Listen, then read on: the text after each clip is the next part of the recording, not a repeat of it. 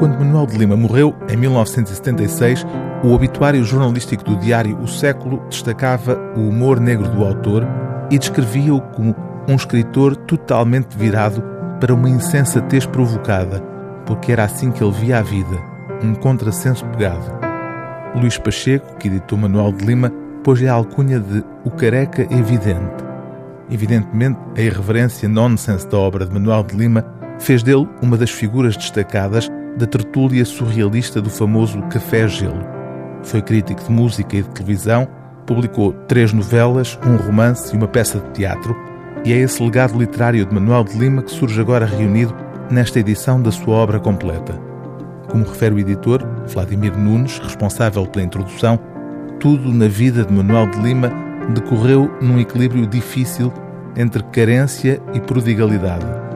Ainda que discreto, frugal e eminentemente só, Lima estava longe de ser celibatário ou abstêmio em qualquer sentido do termo, mesmo quando as circunstâncias o tornavam um exímio praticante mais forçado do que outra coisa da arte da renúncia. As relações tumultuosas entre Lima e Pacheco são escalpelizadas no texto de abertura, onde é sublinhado que, como facilmente se adivinha, a intriga e a maledicência não eram uma arte que Lima e Pacheco se limitassem a exercer contra antagonistas comuns, não faltando exemplos de fogo amigo nas relações entre ambos. Há muito inacessível, a prosa de Manuel de Lima tem agora uma edição que resgata ao esquecimento, como refere o editor, um universo peculiar na literatura portuguesa, povoado de histórias, personagens e lugares que, evidentemente, só lembrariam ao careca. A casa em que viviam tinha umas paredes pouco espessas.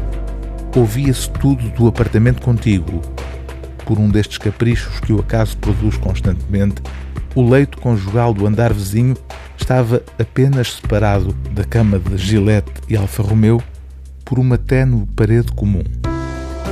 Tanto de um lado como do outro já tinham dado por isso.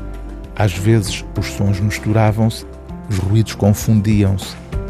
Quando todos, por acaso, se encontravam no dia seguinte no elevador, o silêncio era forçado, a respiração levemente contraída e a troca de olhares excessivamente discreta.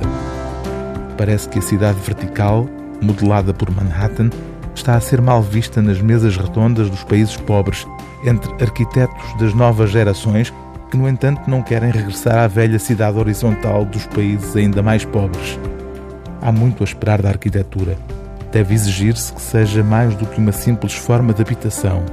Finalmente, é um campo onde se encontram os adversários de toda a espécie, onde a honra está sempre em causa, a vida em perigo.